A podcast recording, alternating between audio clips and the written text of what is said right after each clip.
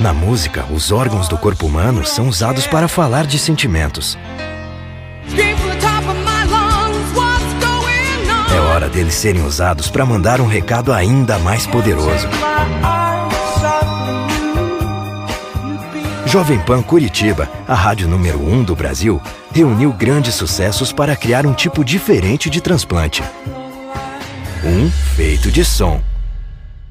Músicas com órgãos em suas letras eram tocadas normalmente, mas o refrão guardava uma surpresa.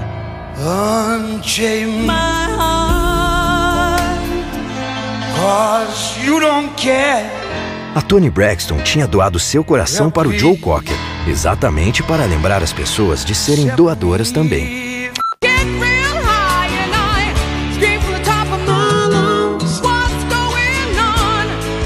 For Non Blondes tinha recebido o pulmão do John Mayer.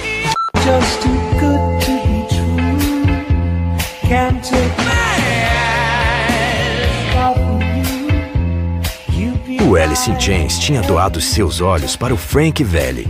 E muitos outros artistas influentes estavam doando órgãos para outros músicos no ar. E esse foi o Frank Sinatra doando um pouco da sua pele para o Hang Bone Man. Só para lembrar você de ser um doador também.